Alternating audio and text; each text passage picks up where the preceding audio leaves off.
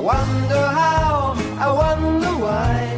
Yesterday you told me about the blue, blue sky, and all that I can see is just another lemon tree. Como dijo Robert Orden, hay tanta contaminación en el aire que si no fuese por nuestros pulmones no habría lugar para colocarla. Y bien, estimados oyentes, bienvenidos al podcast.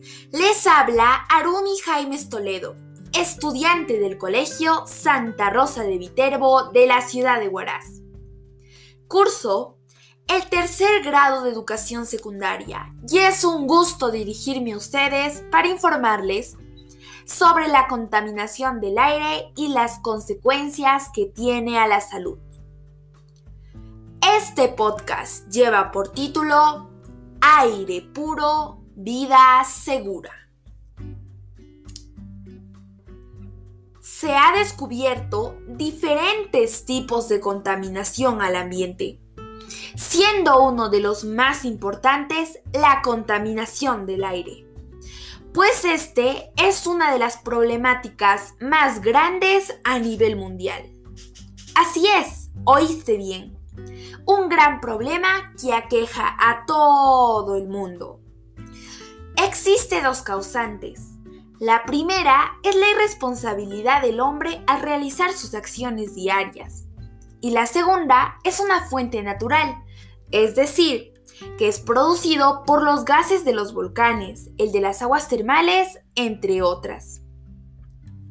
Tiene consecuencias como el debilitar la salud humana o también llega a producir la muerte.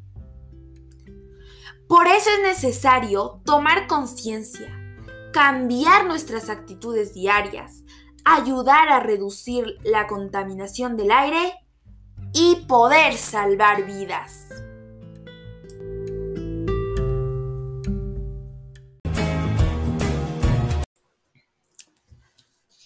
¿Tú sabías que 3,1 millones de muertes prematuras al año tiene como causa la contaminación del aire?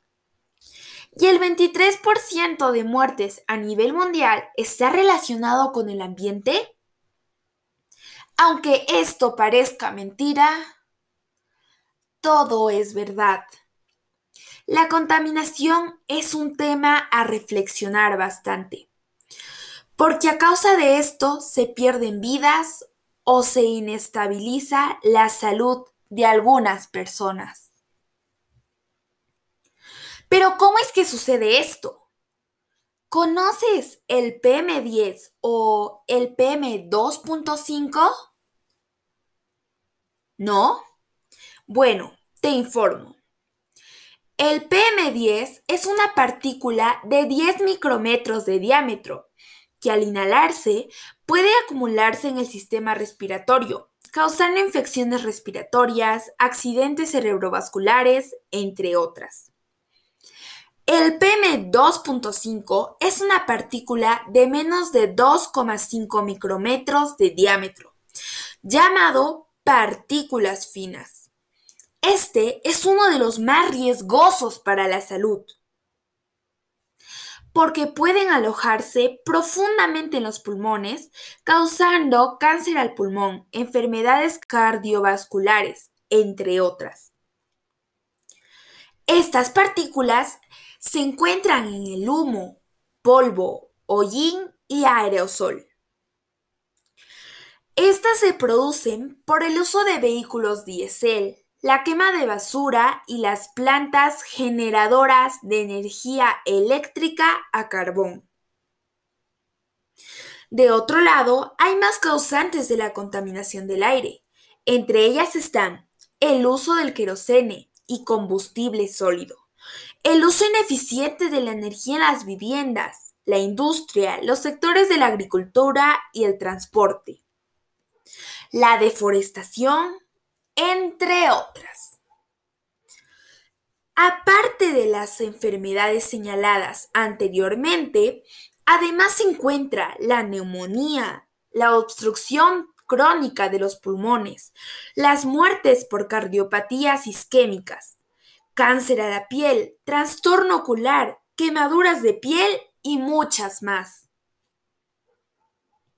Una gran consecuencia que tiene este tipo de contaminación es el debilitamiento y la creación de agujeros en la capa de ozono.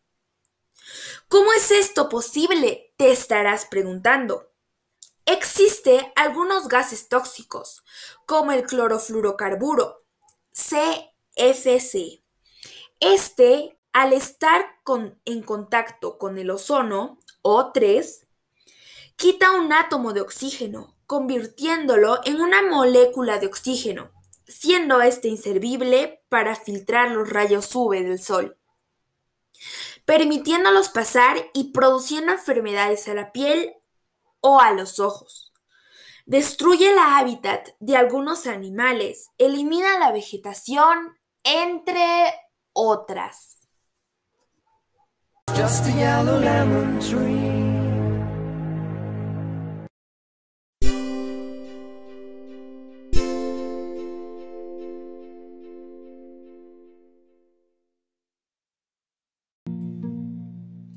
Las propuestas que planteo ante esta situación son dejar de quemar residuos y cultivos, ya que esta acción produce humo con PM10 y PM2.5, del mismo modo dióxido de carbono, CO2. Y como ya expliqué, estos producen diversas enfermedades que pueden llevarte a la muerte. A su vez, el humo que emite es un causante para el debilitamiento de la capa de ozono, produciendo algunos agujeros y provocando algunas enfermedades extra. Implementar tecnologías y sistemas de ventilación eficientes en los hogares, escuelas y entornos de trabajo. Esta acción puede ayudar a no poner en riesgo tu salud porque si se mantiene ventilado un espacio donde se puedan producir esas partículas o gases tóxicos, ya no los inhalarás, pues ese ambiente estará cambiando de aire constantemente, reduciendo así las posibilidades de enfermarte. Dejar de usar querosene y combustibles sólidos. En el mundo, 3,8 millones de personas mueren prematuramente al año por la contaminación del aire doméstico, producido por el uso de estos minerales. Si se deja de usar esos minerales y se usa gas, se reducirá las muertes prematuras por la contaminación del aire doméstico. Por ejemplo, el 18% de las muertes se deben a accidentes cerebrovasculares, el 27% a cardiopatías isquémicas, el 8% a cáncer del pulmón, el 27% a la neumonía, el 20% a la enfermedad pulmonar obstructiva crónica, EPOC, entre otras. Usando más el gas podremos prevenir estas y otras enfermedades que conducen a la muerte. Manejar vehículos que usen gasolina y no diésel. Usar diésel produce humo y el humo contiene esas partículas dañinas para la salud. Si se usa más la gasolina para el funcionamiento de los vehículos, se podrá reducir algunas enfermedades a la salud.